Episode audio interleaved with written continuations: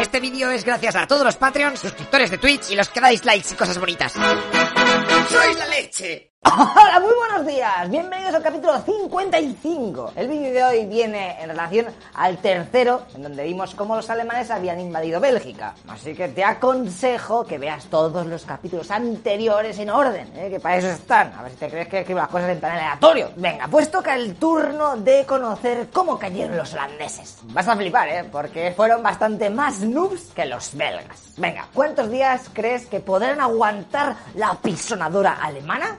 Una quiniela en los comentarios, me lo pones a ver y luego quién ha ganado. Eh, no vale, mira Wikipedia que te conozco. Empezamos las historietas a toda leche, ¡ya!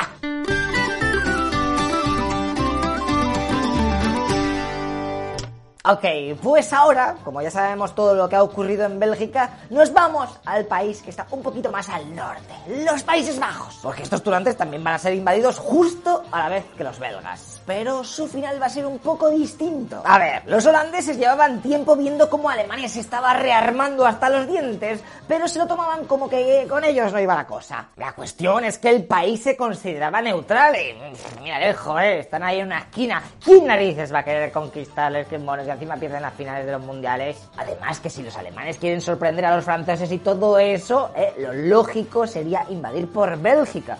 Así que supuestamente a ellos no les tendría que salpicar nada. Ellos vivían en los mundos de Yuppie. Fíjate que los franceses tenían un plan, aguantar con la guerra de broma esta, en plan AFK, hasta verano de 1941. Y luego ellos invadir Bélgica y Países Bajos para luego atacar Alemania por sus aquellas fronteras. ¿Cómo te quedas? Pero obviamente, como veremos en futuros vídeos, van a caer derrotados un añito antes de poder cumplir este plan. Oh, pobres franceses. Vale, pues nada, imagínate ser Holanda, ahí tranquilita, cuando de repente ves cómo Alemania invade Dinamarca y Noruega, dos países que también eran neutrales. Y dices, hostia, en ese momento ¿eh? dejas de comerte el tulipán que tenías en la boca y un sudor frío cae por tu frente ¡Coño! A lo mejor eso de que se respete lo de ser neutral como pasó en la Primera Guerra Mundial, esta vez puede que dé un poco igual. Joder, pero es que ya no vale, ellos no estaban preparados para estos tipostios y su gobierno rezaba para que lo de ¡Eh, que soy neutral! ¿eh? Esto es casa, así que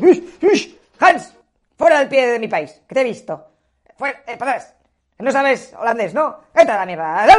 Vale, lechero, pero ¿de verdad Holanda era tan débil? Pues mira, te voy a hacer un resumen. Solo tienen en todo el país 8 divisiones y una motorizada. Además no tienen líneas defensivas decentes, ni fortalezas, ni tanques, casi no tienen artillería y sus tropas han sido entrenadas jugando a polisicacos en los recreos de los colegios. Bueno, eso a lo mejor me he inventado, pero para que te hagas una idea. Ok, ok, vale, voy a comprar un poquito de armamento, ya que me dices que a lo mejor lo de ser neutral no me funciona. A ver, un momento. ¿Reino Unido? Sí, quería una metralla... Se me han colgado. ¿Ya, macho? Sí, media docena de minas... A mí me cuelgan, ¿pero qué me ha hecho aquí? En verdad no quieren comerciar con él porque están todo picados por no haberse metido en el bando de los aliados años atrás, ¿eh? Ahora dices, ah, sí, ahora tienes miedo, ¿no? Pues te jodes. Ya, pero ¿qué quieres que le haga? Es que el nombre que se han puesto, aliados. Eso no te cabe en el tag del counter ni de nada, ni hostias. Y encima, yo, quería llamarme, yo qué sé, los velociraptors fumados. Algo así, un poco con punch para hacer camisetas, un velociraptor fumando. Aliados, ¿qué es eso? ¿Qué, qué pongo? Así, amigos, abrazándose. ¿Qué cojones? Pero te digo una cosa, ¿eh? ¿Sabes lo peor de todo? Que no puedo pedirle armas a la Unión Soviética porque no la reconozco, ¿sabes? No la reconozco como, país. Yo veo el mapa ahí y no veo la Unión Soviética se me nubla la vista. Y es que eso de que matasen al zar todavía me duele en el corazoncito. Y por otra parte, cuando llamo a Alemania para comprar cosas, me dice que está muy ocupada con los planes para invadir mi país. Entonces, momento. Bueno, bueno, bueno, ahora como intuirás, se viene una muy gorda. Uno de los ases que tienen los holandeses bajo la manga son las llamadas líneas de agua, que, como sabrás, en su territorio, pues como está debajo del nivel del mar, pues si ven que el enemigo entra en su territorio, pues abren el grifo y todo hace el agua y inunda. Así que si los alemanes se motivan, su idea es retroceder inundar todo el territorio y esperar a que los británicos y franceses vengan a echarles una mano. Vale, ¿y los alemanes qué, eh, qué, piensan de todo esto? A ver, hay que decir que en un primer momento no tenían pensado invadir los Países Bajos, mayormente porque no suponían ningún peligro, y su táctica era la de invadir Francia, atropellando toda Bélgica y Luxemburgo, ¿eh? En el camino, así, ¡oh! Pero aquí es cuando entra en la historia Hermann Göring, el jefe de la Luftwaffe, o sea, de la Fuerza Aérea Alemana, los avioncicos, que está todo pesado que por favor, por favor, por favor, por favor, invade los Países Bajos para poner ahí aeródromos y bombardear las metallas Es que mira el mapa, está al lado, es el lugar perfecto para lanzar avioncicos y no gastar mucha gasofa, que eso es dinero. De todas maneras, el tío este Gates, y luego te vas a suicidar en una cárcel con una ampolla de cianuro. ¿Por qué no te suicidas ya? Que es un pesado, hombre. Hitler terminó cediendo a sus peticiones, pero con una condición. Iban a poner a las peores tropas que tuviesen todo ese entrenada a luchar en aquel frente. Total, yo creo que con un día o así hacemos que se rindan los holandeses fijos. Está eh, easy peasy, jeje, en el chat ya. Pero eso sí, cuando la fecha del ataque se estaba acercando, no quisieron pecar de demasiado flipados y metieron varios regimientos de las SS y de tanques, eh, pues las moscas. De hecho, se ideó un plan para tirar paracaidistas al poco de empezar sobre la ciudad de La Haya y asaltar el Palacio Real para tomar como rehenes a la reina Guillermina. Fíjate eh, que hasta los oficiales alemanes tomaron clases de protocolo real para detener como mandan los a la monarquía. Así es que tenían una clase para unas cosas, pero para otras unos auténticos descerebrados, como vamos a ver ahora. Venga, que llega el momento. El 10 de mayo de 1940. En el mismo instante que inician la ofensiva en Bélgica, que vimos en los anteriores vídeos, también entran en los Países Bajos. Eso sí, antes habían lanzado 800 aviones que sobrevolaron Holanda y las autoridades, al ver pasar tantos aviones de largo, dieron por hecho que iban a bombardear Gran Bretaña y que con ellos no iba la cosa. Así que no hicieron nada. Pero en esas que la formación,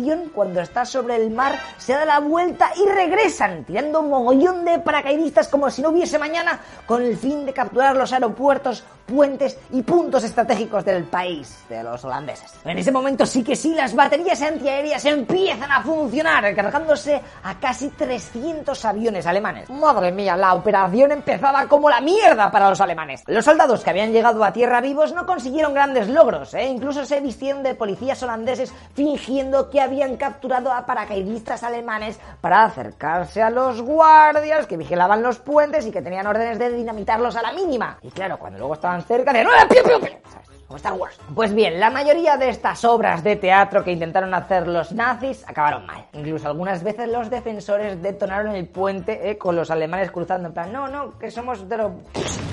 Ahora te voy a contar lo que pasó en Rotterdam, porque allí aterrizaron 12 hidroaviones con 120 hombres que se ponen a luchar por todo el centro de la ciudad. Pero ya te digo que en términos generales aquella ofensiva fue un full. El optimismo reinaba en las tropas holandesas durante los primeros días de la invasión. Joder, a ver si nos fijamos en el mapa, habían perdido parte de su territorio, eso era normal, pero estaban parando los pies a la todopoderosa Alemania, ¿eh? Y las zonas más importantes donde tenían la mayoría de su población, pues todavía seguían aguantando el poder de los Países Bajos. Solo tenían que aguantar un poquito más para que las fuerzas aliadas de las que tanto había sudado meses atrás, pues viniesen a echarles una mano. ¡Niño Jesús, sálvame! Pero como ya os he dicho antes, en la batalla de Bélgica las cosas no iban muy bien, que digamos, y el ejército aliado estaba pensando más en cómo huir del continente para no quedar atrapados que en rescatar a nadie. Y además que claro, los alemanes estaban poniendo bastante nerviosos al ver cómo no avanzaban con la velocidad planeada. Así que el alto mando alemán se cansó.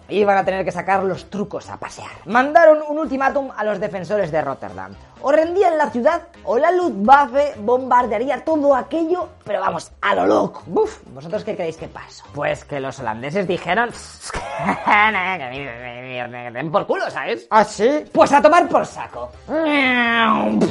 Alemania destruyó de un plumazo todo el centro de la ciudad. De todas maneras no te voy a contar mucho más porque no quiero hacerte spoilers porque esto te lo voy a explicar en el próximo vídeo, ya que el bombardeo de Rotterdam fue bastante más heavy e importante de lo que mucha gente piensa. Y de hecho seguramente que muchos de vosotros a lo mejor no sabéis ni que había ocurrido. Vale, pues después de este destrozo Rotterdam se rindió, pero los comandantes holandeses decidieron seguir con la batalla en el resto del frente. Lo que pasa que a las pocas horas otras ciudades empezaron a recibir los mismos ultimátums ¿eh? que les dieron a los de Rotterdam.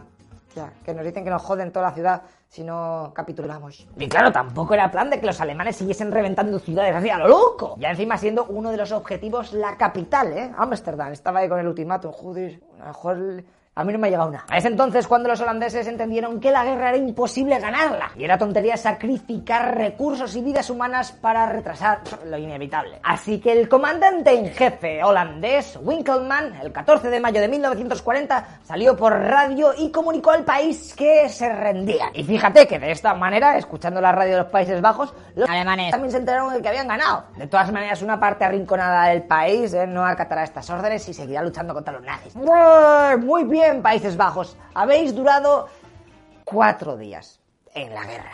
Cuatro días. Ya os digo que el comandante fue quien decidió la rendición, porque un día antes la familia real junto a todo el gobierno pilló un destructor inglés que los llevó al exilio, al Reino Unido. Ah, que se joda mi población. Además de que llenaron tres buques mercantes holandeses hasta arriba de diamantes y lingotes de oro, siendo escoltados estos por buques de guerra británicos hasta Gran Bretaña también. Esta zona de abajo, que toca con Bélgica y la provincia de Zelanda, estaban exentas de la rendición. De allí es donde se libraría la última batalla. ¿eh? Ellos siguieron luchando a fuego. Pero vamos, que los alemanes dos días después de la capitulación bombardearon su capital, Middelburg. El ataque fue un desastre. Los nazis hicieron desaparecer todo el centro de la ciudad e iniciaron un incendio que tardaría en ser sofocado nada más y nada menos que 40 días. Por aquella zona sí que es verdad que los franceses estuvieron echándoles una mano, pero pronto entendieron que era tontería, así que decidieron traerse el mayor de números soldados posibles y evacuar todo lo que quedase de Zelanda. Estos valientes consiguieron aguantar tres días más el resto de su país, ¿vale? Se rindieron el 17 de mayo. Así que enhorabuena a todos los que habéis puesto en los comentarios o cuatro días o siete días, porque depende de lo que cojas, pues bueno. Hemos ganado todos, se ha tocado una sonrisa mía, ¿vale? Pero el, que no ha ganado, por favor que cierre los ojos, se apague un momento. Ahí va más sonrisa para los ganadores. Venga, ya podéis encender los ojos. Como curiosidad decirte que pese a que los Países Bajos habían capitulado durante la Segunda Guerra Mundial, su flota que había conseguido escapar a las Islas Británicas seguirá en la lucha en el bando aliado. Tampoco es que tuviesen una flota del horror, pero algo es algo. Perfecto, pues ahora como os he prometido, os voy a contar el bombardeo de Rotterdam del 14 de mayo de 1940, o sea, cuatro días después de la invasión alemana. Agárrate los chumachos porque fue... ¡Tu bestia! Venga, tíos, nos vemos en el siguiente capítulo. ¡Hasta luego, los capichas!